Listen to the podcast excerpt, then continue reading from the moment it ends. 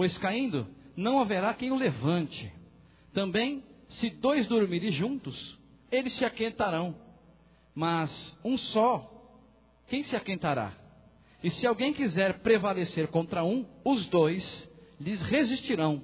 Cordão de três dobras não se quebra tão depressa. Amém? Eu quero compartilhar com você nessa tarde a respeito dos conflitos da vida. Pergunta para o seu irmão aí: tem conflito na sua vida? E ainda mais quando nós estamos falando de relacionamentos. Melhor é serem dois. O ganho tem muito mais significado. Ganhar sem ter com quem compartilhar é inútil, é nada. Então, eu quero compartilhar com você essa palavra que Deus colocou no meu coração nessa tarde, a respeito do relacionamento do casal, relacionamento de família, relacionamento da igreja, relacionamento de pessoas. Deus preza os relacionamentos. E eu escolhi esse texto aqui para falar que é melhor serem dois. E tem tantas pessoas na Bíblia, tantas famílias, tantos casais que passaram por tantos conflitos. E pensando nesse texto, eu escolhi um casal que passou uma grande dificuldade na vida deles. E eu queria compartilhar com você que houve uma situação de muito desconforto na vida deles, uma situação de muita dificuldade. Mas, como nós lemos nesse texto que é melhor serem dois, eu entendo que eles conheciam esse verso, pois esse verso é do Velho Testamento, e o Espírito Santo, ele vai nos trazer direções para os dias de conflito, dias de dificuldades. E essa história está no livro de Atos, do capítulo 18. Essa história, ela conta a vida de um casal. E se você quiser abrir a sua Bíblia no livro de Atos, do capítulo 18, eu vou ler dois versos. Diz o seguinte: Depois disso partiu Paulo de Atenas e chegou a Corinto. E achando um judeu por nome Acra, natural de Ponto, que havia pouco vindo da Itália, ele e Priscila, sua mulher, pois Cláudio tinha mandado todos os judeus que saíssem de Roma. Então a história começa assim: esse casal, eles moravam na Itália, moravam em Roma, e de repente o imperador lá da Itália, ele baixou uma lei, baixou um decreto dizendo que ele não queria mas nem um judeu na cidade. E olha só o que vai acontecer na vida desse casal. Começa aí uma situação de desconforto nessa, nessa família. Começa aí também uma ação de Deus. Dentro do desconforto, também tem uma ação de Deus. Fala para o seu irmão, na situação de, do, do desconforto, pode ser que você não veja, mas tem uma ação de Deus. E olha, e quando isso acontece, Sempre Deus ganha, porque Deus vai gerar uma coisa nova. Agora eu queria que você contextualizasse comigo. Imagine a situação desse casal. Eles moravam em outro país, eles moravam em Roma, na Itália. E eles tinham provavelmente uma casa montada, eles tinham uma família, eles tinham uma empresa estabelecida, eles eram fabricantes de tendas. A Bíblia diz que esse casal, eles fabricavam tendas. Eles tinham um filho na escola, eles tinham a igreja que eles serviam. Mas de repente, eles vão ter que abandonar tudo isso de uma hora para outra, porque veio ali uma lei, esse Cláudio era imperador romano, e ele disse o seguinte, no capítulo 18 do livro de Atos: Olha, quem for judeu está literalmente expulso da cidade. E aí, como cristãos obedientes, eles fazem o seguinte: eles começam a preparar a sua ida para a sua cidade natal, para Jerusalém. Agora eu fico imaginando a situação deles. Eu fico imaginando que situação de desconforto para uma mudança tão rápida. E eu vou começar a avaliar essa crise que instalou, não por conta do relacionamento deles, mas algo que independia da sua vontade. Então, de repente, eles foram obrigados a deixar o país onde eles moravam. De repente, eles foram obrigados a começar tudo de novo. Eles tinham que montar uma casa, procurar uma casa para morar, arrumar escola para os filhos, novas amizades, talvez num lugar que sem muito conforto, conforme eles tinham. Um outro estilo de vida, outro emprego, outras amizades. Muitas coisas na vida desse casal eram incertas. Mas a coisa mais certa é aquele que confia em Deus. Pergunta para o seu irmão: você confia em Deus? E eu fico avaliando que nesse momento dessa crise, dessa dificuldade, eles começaram não a brigar um com o outro, eles começaram a se unir. Né? Vemos o texto aqui de Provérbios, que um ajuda o outro, e eu imagino que eles enfrentaram muitas dificuldades. E eu quero compartilhar um pouco desse relacionamento, dessa amizade, dessa confiança em Deus, porque isso gera algo novo na nossa vida, no nosso espírito. Porque reclamar não adianta, condenar não adianta. Muito pelo contrário, atrai espíritos malignos.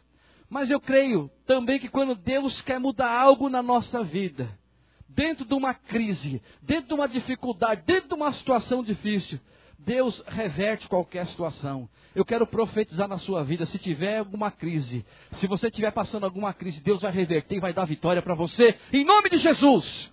Se você crê nisso? Bem, nós cremos também. Mas olha, Deus também, Ele não deixa ninguém sozinho. A Bíblia diz que Deus, Ele é socorro bem presente na hora da dificuldade, na hora da angústia, na hora da dor. E Deus, Ele cria situações, Deus, Deus une as pessoas, Deus move as pessoas. Sabe o que Deus faz? A Bíblia diz que o apóstolo Paulo, ele estava em Atenas, no capítulo 18, verso 1, nós lemos, e Deus, ele vai tirar Paulo de Atenas. Olha só, diz assim: depois disso, Paulo partiu de Atenas e chegou a Corinto. Paulo estava em Atenas, ele vai para Corinto. Esse casal, Priscila e Áquila, estavam em Roma e eles fazem o seguinte: e eles vão para uma cidade aonde Deus certamente iria começar um novo processo na vida deles. Então, foram obrigados a deixar aquele país debaixo de crise, debaixo de dificuldades. Mas olha, tinha ali também uma ação de Deus, uma ação do Espírito. Eu fico imaginando que Paulo era um homem felizado. Por quê? Porque Deus vai preparar um encontro aí. Deus vai preparar o encontro de Paulo. Paulo não conhecia esse casal. Mas o Espírito Santo, ele cria situações para nos abençoar. Então, eu quero imaginar o primeiro contraste que esse casal enfrentou. Olha só, eles moravam na Itália, centro cultural, lugar abençoado, primeiro mundo, eles moravam nesse lugar. E de repente, eles vão morar em Corinto. Eles vão para essa cidade, eles voltam para um lugar aonde você vai ver o aspecto dessa cidade e as coisas ali não eram muito boas. Para você ter uma ideia, Corinto era o centro da prostituição. Agora imagine alguém que mora na Itália, Roma, país de primeiro mundo. Essa mulher e esse casal, eles poderiam já começar a questionar Deus. Eles poderiam começar a reclamar de Deus. Falar, olha, nós morávamos num lugar tão bom, tinha uma casa montada, filhos na escola. De repente, o Senhor permite que esse homem faça isso. E nós vamos morar numa cidade onde é centro de prostituição. Mas ela não questionou. Você pode ler o texto, você pode ler a história dessa mulher. E aqui tem um dado interessante. Eu estava lendo hoje. E o nome dessa mulher aparece no, na frente do nome do marido. Você pode ver aqui no verso 18, capítulo 18, verso 18. Sempre fala Priscila e Áquila. Áquila é o nome do marido, Priscila é o nome da mulher. E eu descobri um fato interessante na vida desse casal. Essa mulher, isso os historiadores dizem, era, ela era uma mulher da alta sociedade. Ela pertencia a uma família de, de pessoas nobres, tinha muito dinheiro. Ela era tratada com deferência. Então, o que acontece? Essa mulher, que tinha recurso, que tinha uma situação financeira muito boa, eu creio, ela era convertida. Agora ela vai casar com um homem que não tinha tanta influência. Esse Áquila aqui, nós nem sabemos da história dele. Mas olha o que acontece. A Bíblia também nos diz o seguinte: que Deus, Ele une as pessoas para cumprir um propósito. Fala para o seu irmão: Deus une as pessoas para cumprir o propósito. E nessa particularidade, eu nunca vi essa mulher reclamar de nada. Reclamar, por exemplo, de uma situação financeira muito boa que ela tinha. Ou reclamar, falar: Eu não vou para Corinto, não. Eu não vou mudar para essa cidade. Mas sabe qual é a impressão de Paulo? Que era uma, é, a impressão para Paulo dessa mulher, e você pode ver, e aparece o nome dela várias vezes no livro de Corinto. A Bíblia diz que essa mulher é uma mulher cheia da unção de Deus, uma mulher cheia do poder de Deus, uma mulher espiritual, uma mulher cheia da graça de Deus. E eu entendo que para ela o que importava era essa realidade. E aí Deus começa construir uma história na vida desse casal. Agora, eu quero mostrar um pouquinho, sabe, da, do desafio de encarar uma circunstância difícil, sem murmurar, sem reclamar, sem colocar culpa nas pessoas. E eu tenho uma frase que eu aprendi e eu gostaria que você gravasse essa frase. Você quer gravar essa frase? Fala para o seu irmão essa frase, depois ele vai falar para você. Diz assim: Não reclama daquilo que você permite. Amém? Nunca mais você vai reclamar? Se você concordar com alguma coisa, não reclama daquilo que você concordou. E certamente, quando Deus visitou esse casal para eles irem para Corinto, eles nem sabiam do que eles iam encontrar. Mas deixa eu falar um pouco da cidade de Corinto. Cidade de Corinto era mais ou menos assim: a prostituição lá era livre e era reconhecida pelo governo. Olha só, já começa a disparidade do lugar que eles viviam para o lugar onde eles iam morar. Os romanos, eles adoravam passar as férias na cidade de Corinto. Era assim a Disneylandia dos romanos lá. É verdade. Porque a prostituição em Corinto era solta. Então eles saíam de Roma e eles iam, sabe, para a cidade de Corinto. Em Corinto, essa cidade é sinônimo da orgia sexual desenfreada. É a cidade de Corinto. Lá tinha uma deusa, chama deusa Vênus. Essa deusa, se você for procurar saber a história dela, é a deusa do amor e da, da orgia. E lá na cidade tinha lá a estátua dessa Vênus, a estátua da deusa Vênus. Existia um templo lá que tinha mais de mil prostitutas, tudo com carteira registrada, fundo de garantia, PIS e INSS. Então você percebe o lugar, a, a situação que eles iriam encontrar ali. E Deus pega esse casal, morando num lugar de primeiro mundo, os filhos aí Deus vai colocá-los numa cidade aonde você vê o aspecto das pessoas e aí é um grande desafio. Pode ser que você esteja enfrentando um grande desafio, mas eu digo para você, a tua fé vai vencer qualquer circunstância. Então, o que Deus estava esperando desse casal? O que Deus está esperando de mim, de você? Desafio dos relacionamentos. Deus pode desafiar em relacionamentos? Primeiro na nossa casa, na nossa família, com o cônjuge, com o pai, mãe, filho, irmãos. Na verdade, essa palavra é para a família, para os relacionamentos. Então, novos amigos, eles não tinham amigos ali naquela cidade, novos irmãos, um novo lugar. Paulo encontra com esse casal, eu sei que foi uma situação criada por Deus para fazer uma coisa nova, mas eles vão ter que se submeter a novos relacionamentos. E aí, eles vão ter que decidir. E eu entendo o seguinte: que tem algumas coisas que é decisão na nossa vida. Construir novos relacionamentos não é uma questão da outra pessoa, é questão nossa. Fala para o seu irmão, o desafio do relacionamento começa com você. E detalhe, na Bíblia, esse casal aparece sempre juntos, nas Escrituras, seja no local, seja no trabalho, seja na igreja. Você vê Áquila e Priscila, Priscila e Áquila, eles estão sempre juntos. Na dificuldade, naquele trajeto, na cidade de Corinto, no trabalho, eles estão juntos. E é importante entendermos o seguinte: Deus te chamou para você andar junto com alguém. Deus não te chamou para você andar isolado. Amém? E eu fico avaliando a disposição dessa mulher. Essa mulher a gente pode comparar com a igreja. Mas olha só a disposição dessa mulher. Essa mulher, ela, se você pegar o histórico dela, ela vai passar algumas provações. Ela vai passar muitas dificuldades, perdas, se você, a Bíblia não diz isso, mas se você talvez, se a gente pudesse conversar com ela, só contextualizando, e perguntei seus cachorros, ficou tudo lá em Roma. E os passarinhos, ficou tudo lá também. E as crianças, olha, não deu para trazer nada, foi uma coisa muito rápida. Ela perdeu muita coisa. Muita coisa ficou para trás. Mas o apóstolo Paulo ele diz o seguinte: deixando as coisas que para trás ficam, eu prossigo para o alvo. Eu quero dizer para você que está me ouvindo: é tempo de prosseguir para o alvo. Deus tem algo preparado para você. E falar em desconforto, de mudança, quem já mudou aqui? Hum, é caixa, vai no, vai no sonda, vai no, no cobal, dá uma caixa aí. E é, é, é, arruma tantas coisas. Mudança não é fácil. Ainda mais mudança inesperada. Mas essa mulher, ela passa uma situação de desconforto, mas mesmo assim, sempre ela se apresenta em meio às dificuldades para servir a Deus. Ela não reclamou, Deus, você vai permitir?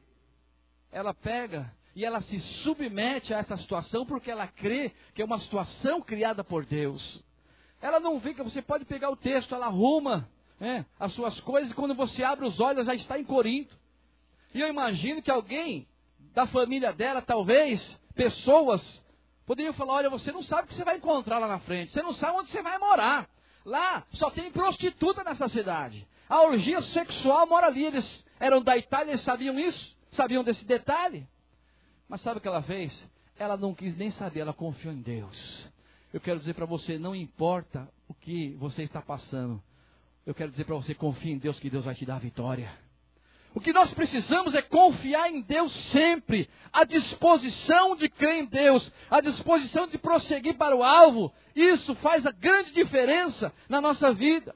E essa mulher, eu olho na Bíblia, eu vejo ela sempre animada.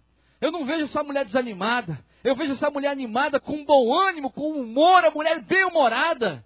Que nem você quando acorda todo dia, fala para o seu irmão, que nem você que acorda todo dia assim. Amém? Nós somos pessoas bem-humoradas porque temos o Espírito Santo. Fala para o seu irmão, mas de vez em quando você acorda mal-humorado. Fala assim, mas logo você fica bom de novo. É verdade. Nós somos falhos ainda, mas eu creio que nós estamos caminhando para uma grande restauração na nossa vida. Mas essa mulher, você vê o texto, ela pregando o evangelho, ela sai de um lugar, ela vai para outro, e ela não permite que essa crise que aconteceu na sua vida afete o seu relacionamento com o seu marido. E aqui eu falo marido, mas pode ser as pessoas, pode ser os irmãos, pode ser a igreja. E ela não permite que esse relacionamento seja afetado por uma situação exterior. E ela animada, ela crendo, uma mulher cheia de vigor, e Deus trabalhando na disposição da vida dela. Muito embora, não vamos ser tão tolos de dizer, não foi nada fácil a vida dela. Não foi nada fácil. Mas olha, nós não somos vítima. Fala para o seu irmão, você não é vítima. Sabe, nós não somos vítima do destino. Eu não creio em destino. Tem que as pessoas falam, ah, pastor, sabe o que é o meu destino? Mano, nem completa essa frase. O que eu creio são nos propósitos de Deus. Amém? Nós fomos nascidos e gerados dentro de um propósito de Deus, para que Deus pudesse restaurar a nossa identidade. Quando Deus restaura a identidade, restaura o nosso propósito, restaura a família. Pode ser que demore um pouco, mas que Deus restaure, Ele restaura. E essa mulher, não foi nada fácil a vida dela. Mas olha, em, todo, em todos os momentos que eu vejo a vida dela, uma mulher animada, uma mulher com o coração cheio da presença de Deus. E eu fico pensando, o que, que move? O que, foi que moveu o coração dessa mulher? Uma mulher que tinha recursos, tinha uma situação, né? Uma situação boa. Ela olhou para o propósito de Deus, porque ela poderia estragar tudo. Ele poderia estragar tudo. Ele poderia, como ela poderia, como esse casal poderia, atrasar os processos de Deus na vida deles. Eles poderiam. Por exemplo, eles poderiam não fazer o que Deus estava mandando. Ou um só. Ou não estar em concordância. Às vezes eu falo para algumas mulheres e alguns homens que eu atendo, vocês estão lutando contra Deus. Você não está lutando contra o seu companheiro. Você luta contra Deus. Porque o papel do homem é fazer a mulher feliz. Não, eu quero ver o amém dos irmãos. As irmãs falam amém, tem que falar mesmo.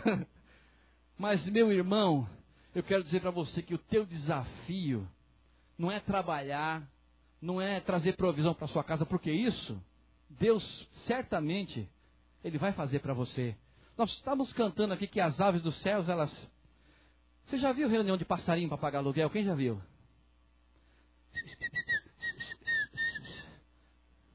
E seu passarinho estressado, que nada, ele nem se estressa.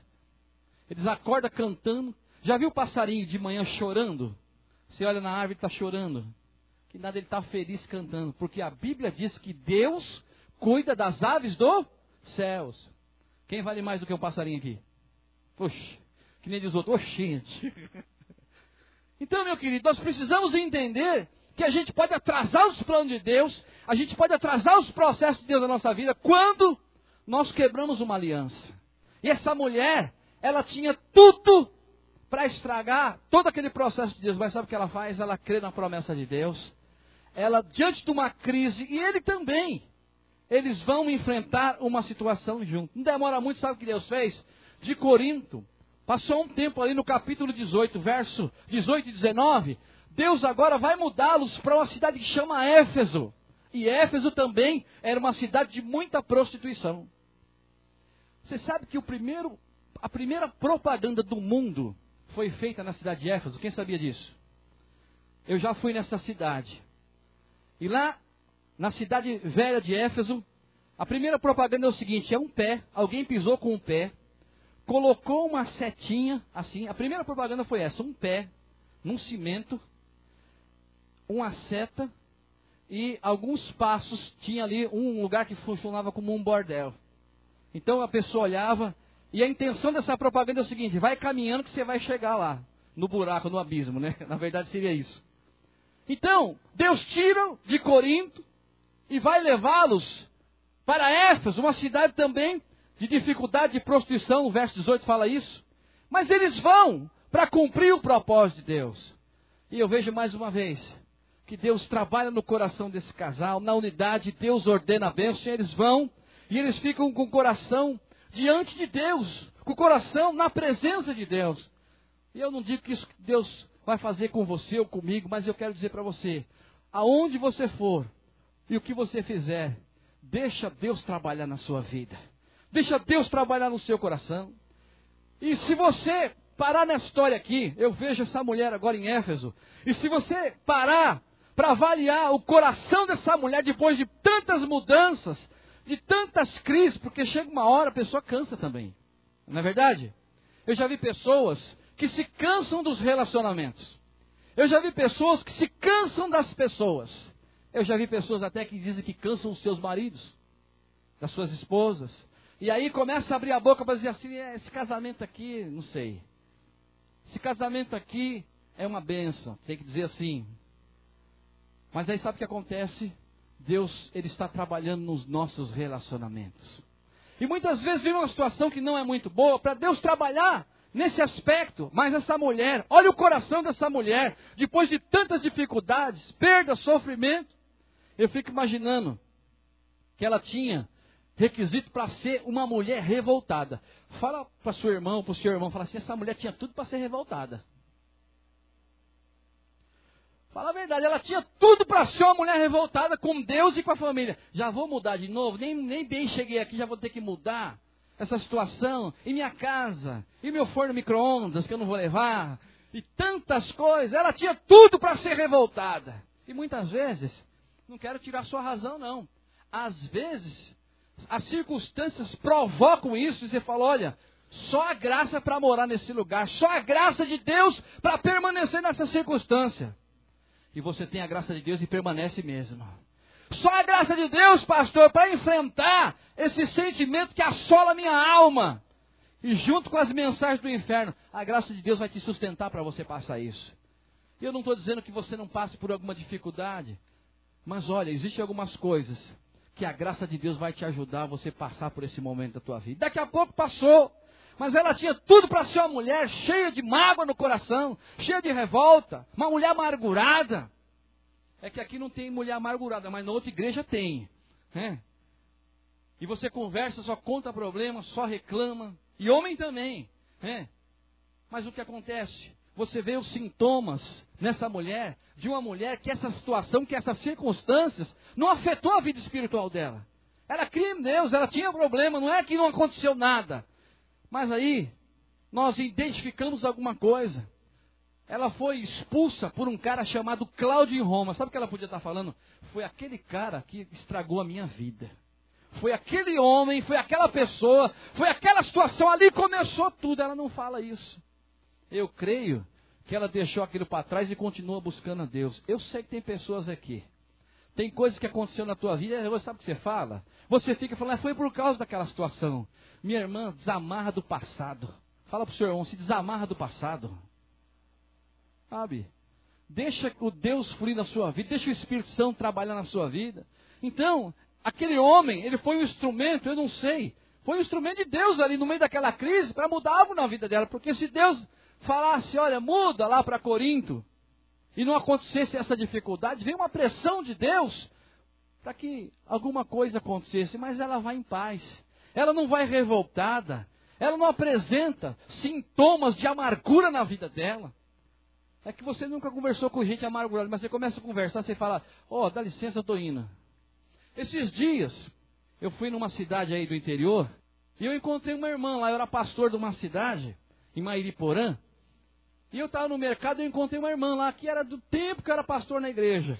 E naquele tempo, isso faz uns 13, 14 anos atrás, essa irmã era uma irmã que tinha muita dificuldade. Quando eu encontrei ela esses dias aí, é a mesma coisa, só via contar amargura. Eu falei, irmã, você dá licença que eu estou indo para o encontrão? Eu vim comprar uns pães aqui, uma outra hora a gente conversa. Não dá prazer de conversar com gente amargurada. A pessoa não se esforça para mudar. Aí é muito fácil colocar a culpa no outro. Você pergunta, por que você é assim? É por causa do meu marido. Aí pergunta para o marido, por que, que você é assim? É minha mulher. Mas não fala assim, é porque eu preciso me arrepender. É porque eu tenho que parar de ser assim, eu preciso ser transformado. Eu preciso permitir que o Espírito Santo me transforme. Então nós temos que olhar para essa mulher e os homens olhar para esse, esse exemplo de casal aqui e falar: Deus, independente das crises, eu não posso quebrar aliança com a minha família, com as pessoas que eu amo. E sabe o que ela faz? Ela começa a se dedicar a Deus. E você vai ver a história. Essa mulher começa a tocar a vida de muitas pessoas. Aonde ela ia, ela abençoava. Onde ela punha os pés dela, era a bênção de Deus.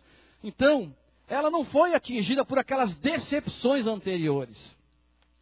Vou fazer uma perguntinha que você não gosta aqui. Se eu falar para você lembrar das decepções anteriores, você vai lembrar, não vai?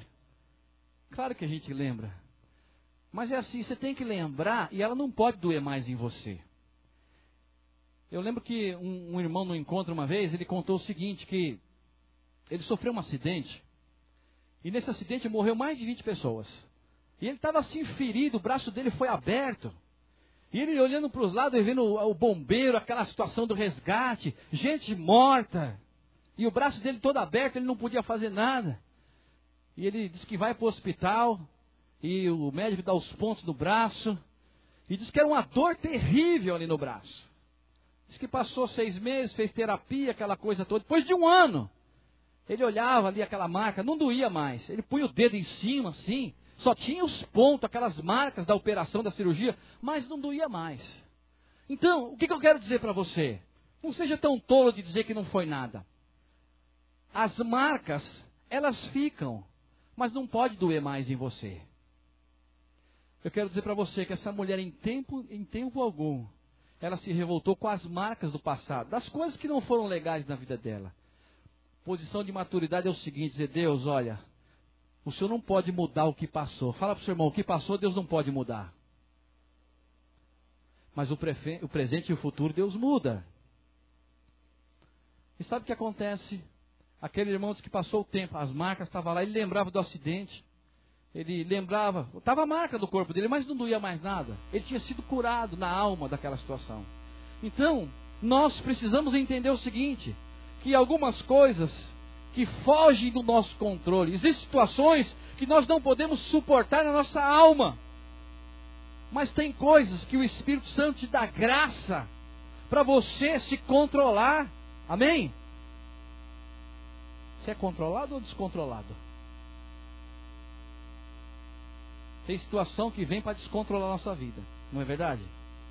Não vamos ser tão espiritual falando, não, pastor, eu sou uma benção, não tem nada. Que nós estamos aqui na terra, meu querido.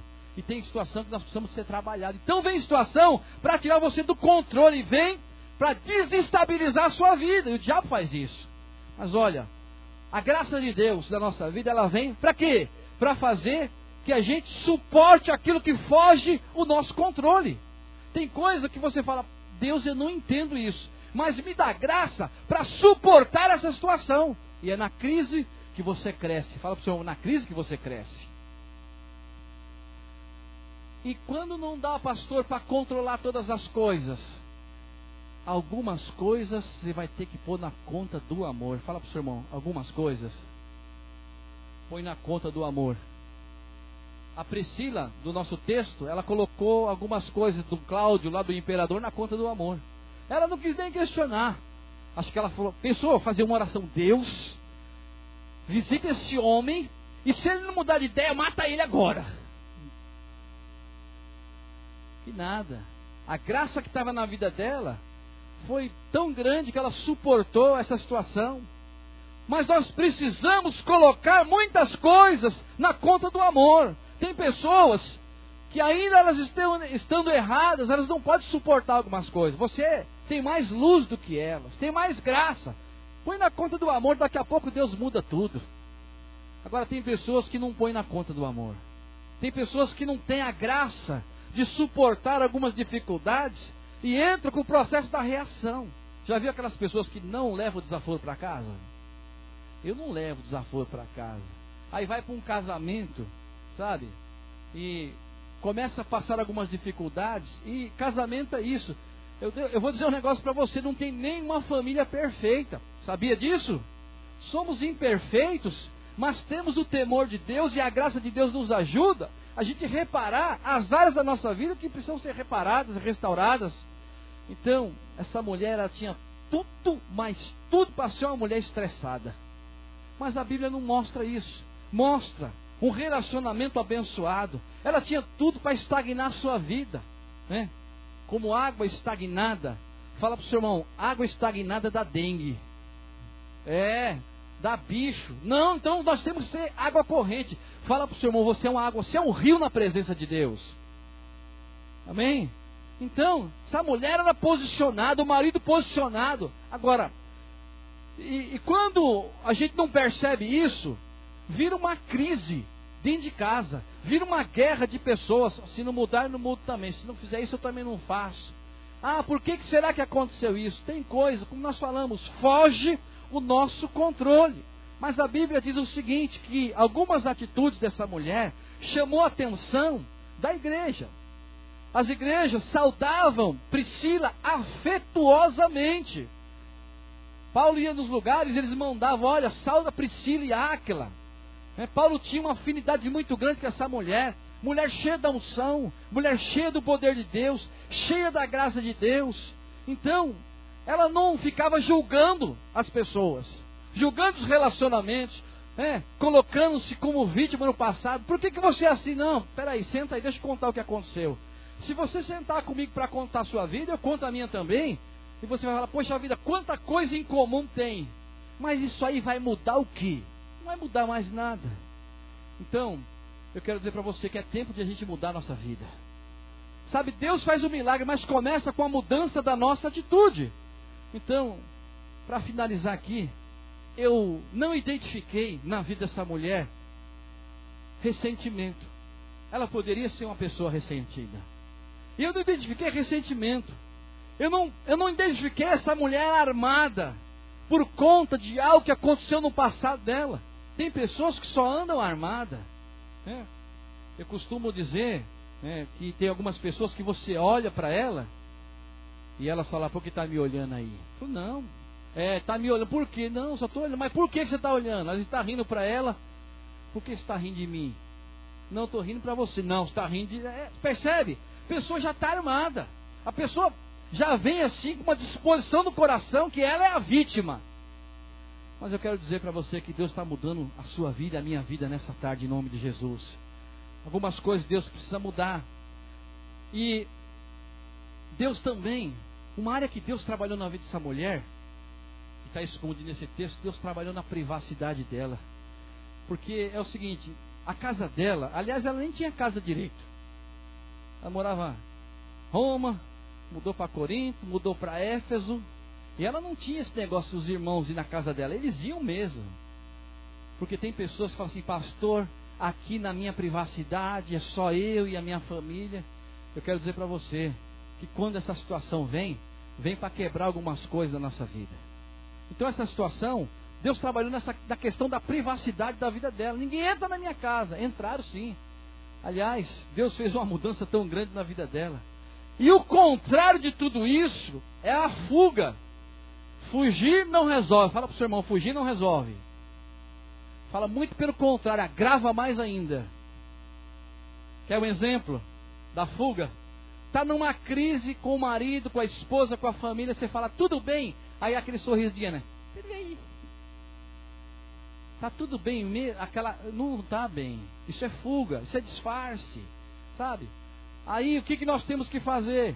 Nós temos que nos submeter aos processos de Deus, aos relacionamentos que Deus preparou para transformar a nossa vida. A, nossa vida, a fuga não resolve, sabe? Muito pelo contrário, atrasa os processos de Deus. E sabe o que aconteceu? Essa mulher, ela foi aprovada. Por quê? Porque ela saiu, esse relacionamento, ele quer nos levar a um isolamento. E é por isso que nós falamos relacionamentos sadios transformam a nossa vida. Fala para o seu irmão, relacionamento sadio transformam a nossa vida. Agora fala assim, relacionamento por interesse só detona a nossa vida. Então tem relacionamento que é sadio, mas tem relacionamento que é só por interesse. Tem pessoas que só vivem no relacionamento de interesse. Se fizer isso eu faço, se me der isso eu vou. Mas olha, essa mulher, ela reagiu contra todos os sintomas do fracasso e ela venceu. Isso não é uma questão espiritual.